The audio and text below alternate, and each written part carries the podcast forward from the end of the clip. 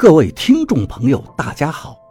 您现在收听的是长篇悬疑小说《夷陵轶事》，作者蛇从阁，演播老刘。第一百四十二章，我这才醒悟过来，问赵一二道：“您是要过事儿啊？我没的钱。”感情呢？赵一二道：“你来陪我喝酒就行，提个什么钱呀？”王八见赵一二的酒杯要空了，连忙给赵一二斟满。师傅下个月做三十六，那我一定要来。我满口应承。赵一二生日那天，我本来想坐王八的顺风车一起去西平。可是王八和董玲已经提前帮赵一二准备过生的筵席去了，我正在发愁没得钱去西平，刘院长打了我的扣机，要我跟他们一家去，我才想起赵一二过生日，刘院长和陈阿姨肯定要到场撒。刘院长自己开车，说好了在气度等我，我和曾婷就去气度会合。到了气度，刘院长远远的就按喇叭，我和曾婷走了过去，看见陈阿姨坐在副驾驶，策策也在坐在后座，我和曾婷就坐到后座上。刘院长驱车上了气渡，过了长江，从红光上岸，走到三幺八国道上，到西平的路线就是王八和我半年前赶尸的路线。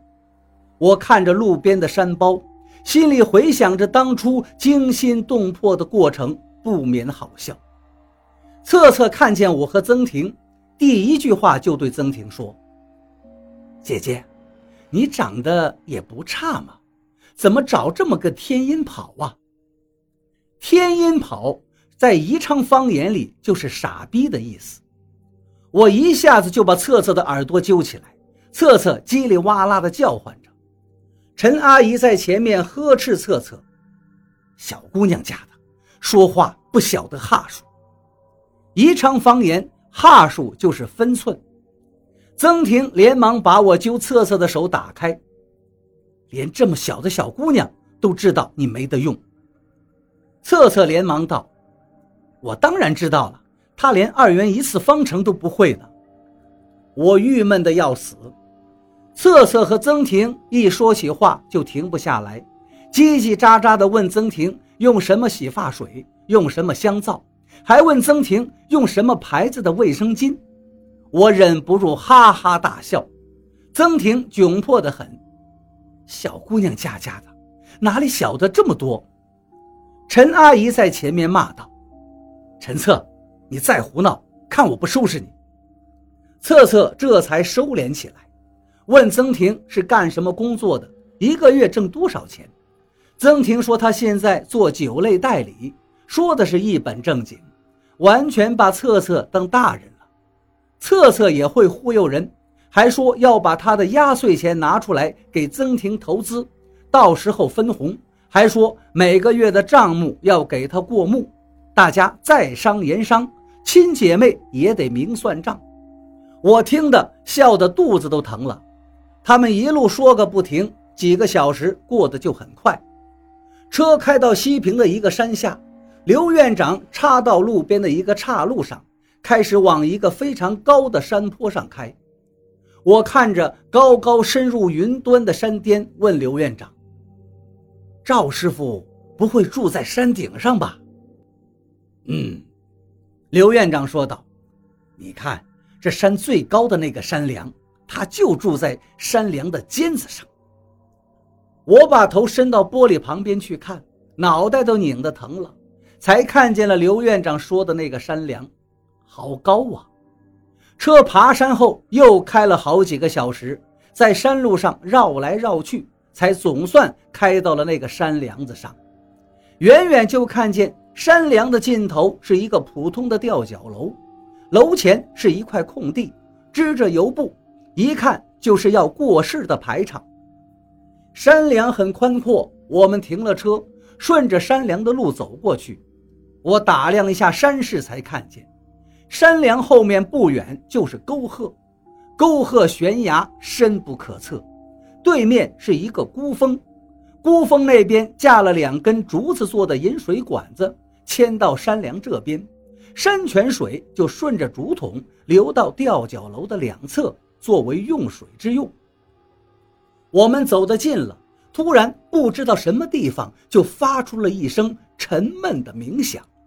好像是从四面八方传过来的，我吓了一跳，再仔细看，才发现是吊脚楼前站了四个土家汉子，两两对着，吹着一个老长的号，那长号一两米上下，下半截是弯曲的，搁在地上，那四个土家汉子就憋住了劲儿，面红耳赤地吹着。原来土家的风俗是这样的。来了客人就吹号致意。赵一二从吊脚楼里慌忙走了出来，牵着我和刘院长的手往屋里走。一进门，王八和董玲就端了水盆来给我们洗脸。我看见王八和董玲也穿着土家族的衣服，就好笑。赵一二都没穿传统服装，他们两个汉族倒是装模作样的。我突然想到了一个我忽视的问题。原来赵一二是土家族啊！这么浅显的事情，我从来却没有想过。我往屋里看去，来的人也不算多，就三四十个人，大半都是村民打扮，对赵一二很是恭敬。我估计都是赵一二曾经的病人，还有一个和尚，一个叫花子，服装古怪的，还有几个穿道袍的人。我看见穿道袍的人里面，竟然有金仲，旁边坐着一个断手断脚的老头。策策看见了，就嘻嘻的笑道：“一只耳，一只耳。”陈阿姨反手打了策策脑袋一下，不晓得礼貌的。赵一二给我们引荐了，这是我师兄金胜。那老头子看着我道。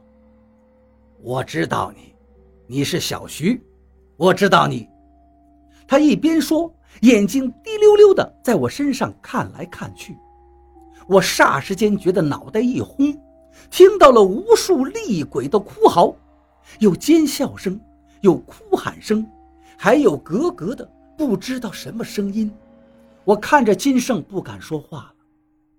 你听见了是不是？金胜说道。你这本事是天生的吧？金仲也看着我，但不说话。我和金仲的思维相互交换，我明白了，金胜的耳朵天生能通音，听得见鬼声。我能感受到他的这个本事，可是现在他的耳朵少了一只，本事没了。我刚才听见的只是他的记忆。如果他的本事还在，我听见的就不止这些了。我师兄以前在襄樊和十堰都很有名的，大家都叫他金炫子。赵一二说道：“你们是武当山的吗？”我在一旁问道。